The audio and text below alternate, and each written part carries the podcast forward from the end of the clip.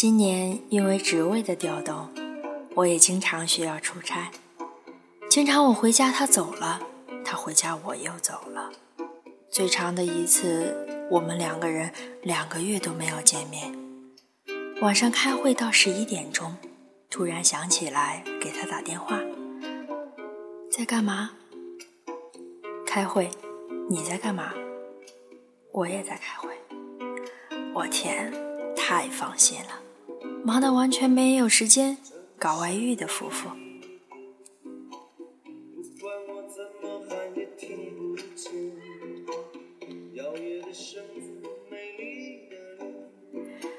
我又要出长差，走之前抱着 F 君哭：“朕此次挥军南下，御驾亲征。”不知何时才能归来，爱妃，赶快起来，给朕一个爱的吻吧。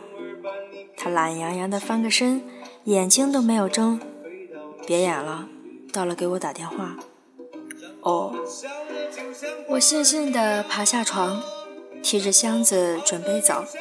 他突然问：“皇上还在吗？”“在在在。”顺便把垃圾带下去。我去。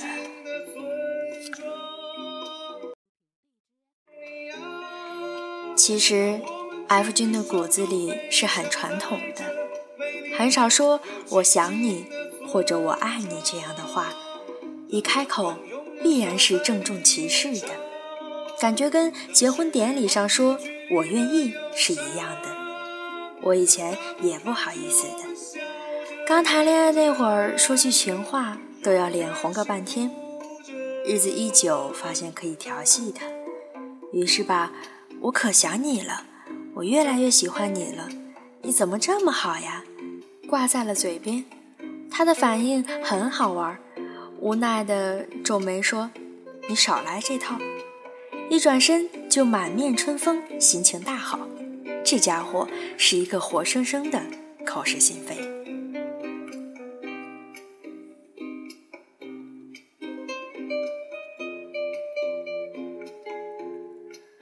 公司呢，给我配了个助理，小姑娘刚毕业，年轻靠谱有干劲儿，我俩相处的不错。有一天，她问我：“姐姐，你为什么要这么早就结婚？遇到合适的就嫁了呗？可是你怎么能断定他就是合适的人呢？”我想了想，反问她：“抛开上下级的关系，你觉得我这个人怎么样呢？”他说：“干练、专业、能力强，关键是性格超好。”我说：“可是我的老公他不这样认为，在他的眼里，我幼稚、孩子气、笨手笨脚，永远长不大。他太不了解你了吧？”才不是呢！我眯着眼睛笑着说：“全世界只有他最了解我了。”晚上呢，我照例给 F 君打电话。突然想起了这件事，便问他：“你为什么这么早就和我结婚呀？”某人呢，回答的倒是干脆简单：“夜长梦多，吃到肚子里揣着，省事儿。”哎，我真的是无言以对啊。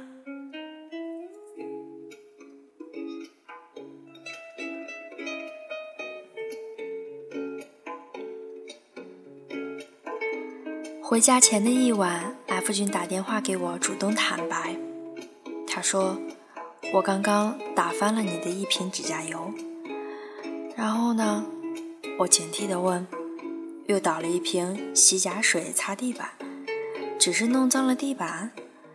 他沉默了一阵儿，小声地说：“还有你最喜欢的那条项链。”我天！我气得差点晕过去。你没事儿是碰我的指甲油干嘛呀？他一本正经的胡说八道。我在给他们做军训，指甲油同学们体质太弱，晕过去了。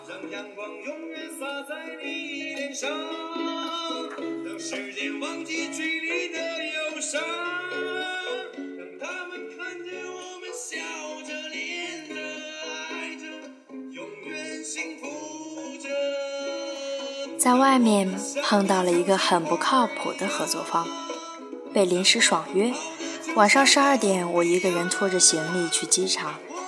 大马路上呢，连半辆车都没有，顶着毛风细雨的走了快俩小时。F 君打电话来，我气冲冲地说：“我不干了，我要辞职。”他什么也没说，帮我订了机票，让我先回家。在飞机上睡了一觉，冷静下来呢，又觉得也不是什么大事儿。他来接我，路上他问：“辞职信写好了吗？”我特不好意思地说：“又不想辞了。”哦。你可是在电话里都快哭了。是的呀，总说上帝给你关上一扇门，就会帮你打开一扇窗。我当时觉得上帝要么忘了我，要么呢就是给我安了道防盗窗。这算什么？他煞有介劲地说：“小何同学何等人物，就算把门窗都关上了，他也能爬上房，把房顶给掀了。”唉。真的是差点没笑死我。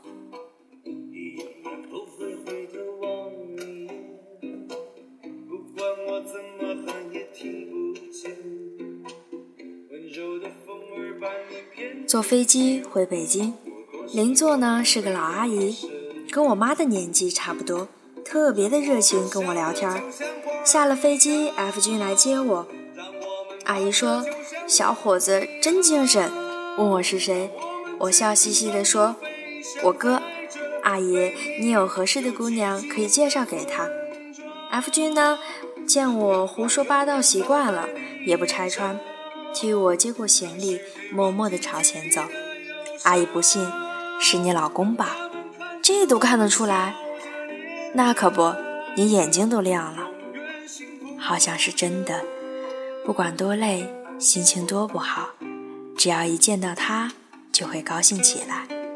用市长的话来说，我看 F 君的眼神，就像是他们家的狗看到了火长腿一样，摇着尾巴了。一个人爱着另一个人是藏不住的，不信你去看看《大话西游》里的紫霞仙子，看至尊宝的眼神，满满的全是爱。亲爱的听众朋友们。乔伊看 F 君的表情，你能想象得到吗？我觉得这或许就是两个人情感最好的时候吧。你和我的眼睛里只有彼此。那么，请问你的眼睛里住着谁呢？你们是从什么时候开始相爱的呢？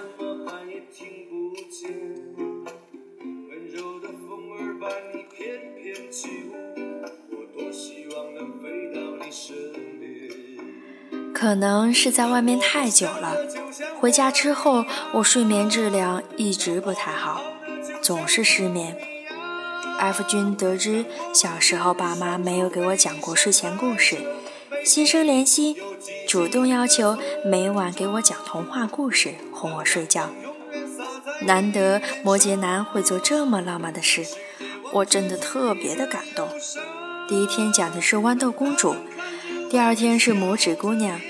第三天要念人鱼公主，他没耐心了。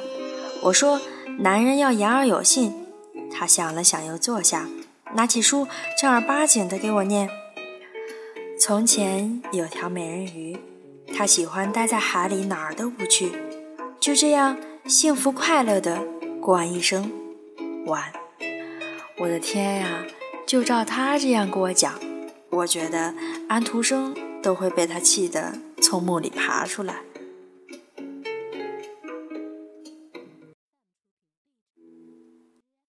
有天晚上坐车路过长安街，突然想起我俩刚确定关系的那会儿，他送我回家，我们两个人呢上了辆双层巴士，坐在第一排。长安街上霓虹灯，五光十色，秋末的夜晚。凉风正好，车上没有什么人，一切都是那么的刚刚好。我突然脑子里想，这个时候多适合接吻啊！我没过脑子，心里的话脱口而出：这个时候是不是应该接吻？他也愣了，就这么对视着。遇到红灯，巴士稳稳停下，我在心里倒数，心想就要变成绿灯，就可以吻他。眼睛偷偷瞄着红灯旁边的数字，五、四、三。他突然凑上来，轻轻地盖住了我的唇。我的脑子里一片空白，本能地接了这个吻，像是有根羽毛轻轻地划过心间，酥酥麻麻的。后来我脸红，骂他耍赖，他低头笑，大大方方的承认：“是啊，我就耍赖。”我记得。那是我们的第一个吻。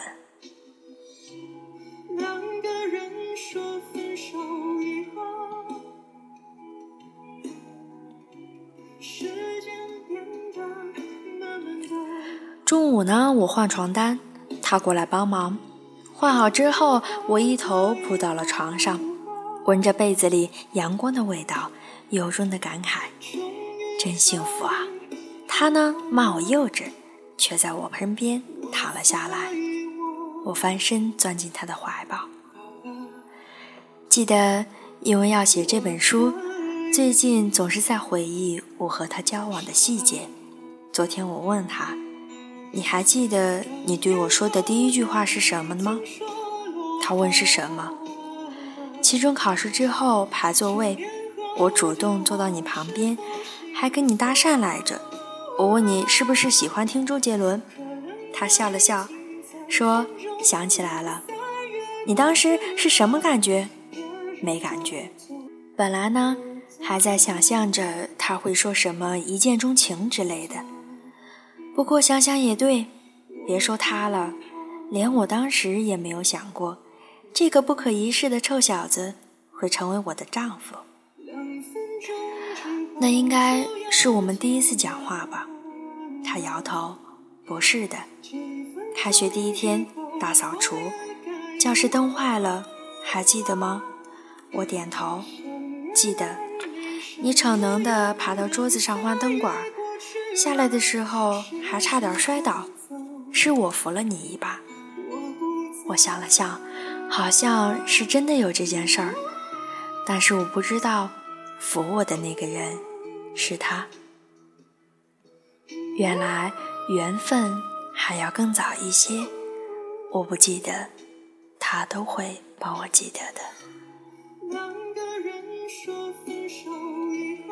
亲爱的听众朋友们，你现在所听到的是《我不喜欢这世界，我只喜欢你》一书中的第十二章《人间好时节》。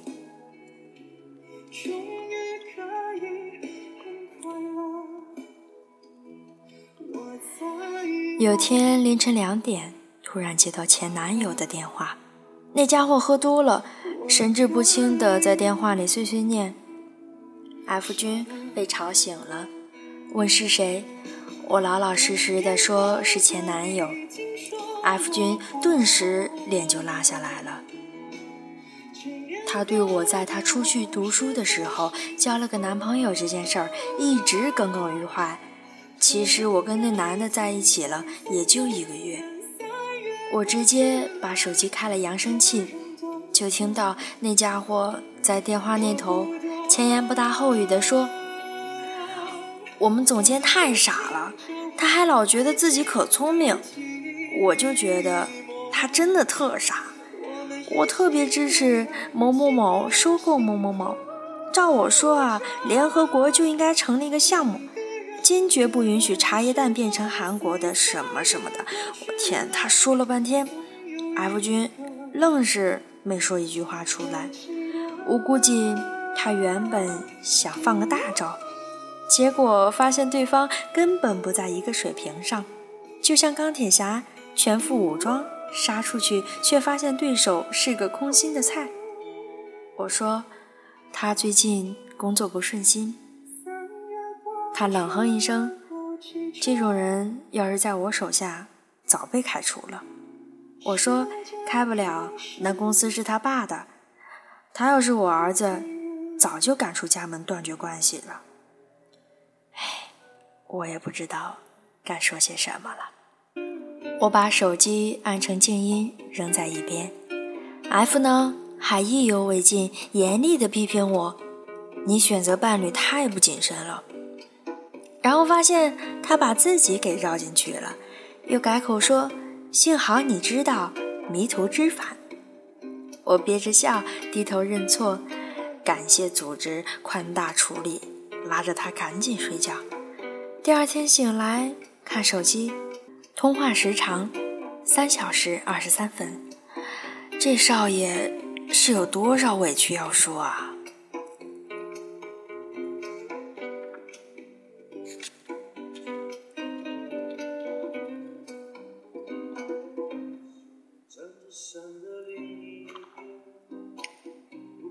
说我前男友，那绝对是个人才，叫他少爷好了。概括少爷这个人，用六个字足矣：性别男，爱好女。我刚认识他那会儿，他在追我们学校的一个美国的交换生。那个美国妞爱好中华文化，他天天早上六点钟跑去跟一群老太太学太极拳，简直是用生命在泡妞。我有理有据地认为，他追我完全是为了满足自己的集邮癖。排除喜欢乱搞男女关系这一点，少爷这个人还是挺有意思的。他有句特经典的话：以前上课他老发呆，老师用粉笔扔他，骂，在想什么呢？他托腮看着窗外，无限忧愁地说。天气好的想骂娘，不想读书想去浪。看看人家这词儿，多精准！一个不学无术的富二代形象跳跃纸上。那时候我们在寝室经常夜谈，我跟他们说了 F 君的事，大家都很感慨，说可能是真的缘分尚浅吧。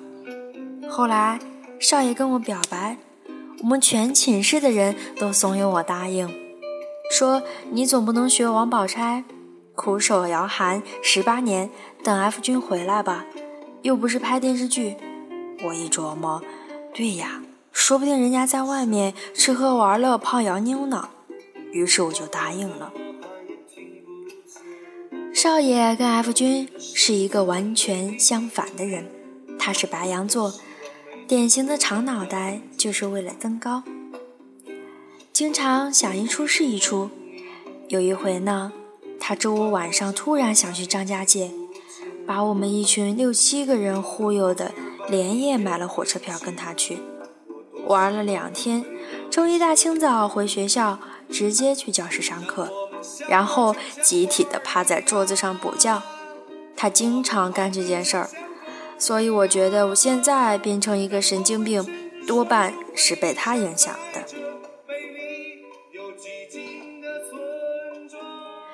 我跟少爷很合拍，我跟我哥都没有这么合拍过。我很奇怪，我们俩就不是不来电，站在一起怎么都觉得是兄妹。他曾经特别真诚地问我：“怎么我对你就是没有欲望呢？”我差点一口血喷出来。这段情感还没有撑到一个月，我就跟他提分手了。分手之后，我们还是继续的做着兄弟。用他的话来说，这就叫买卖不成仁义在。然后这家伙中午跟我分手，晚上就迅速的勾搭上了一个大一的小学妹。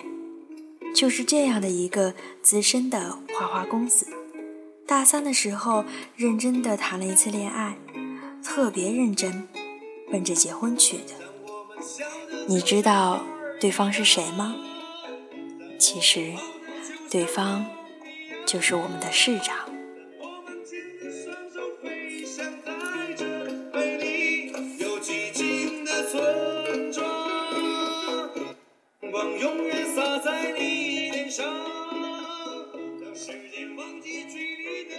亲爱的听众朋友们，当你打开赛宝仪的主页，手指轻轻的向右滑，点开专辑一栏，点到“我不爱这世界，只爱你”，就可以听我到目前为止更新的全部十二章的《我不喜欢这世界，我只喜欢你》一书。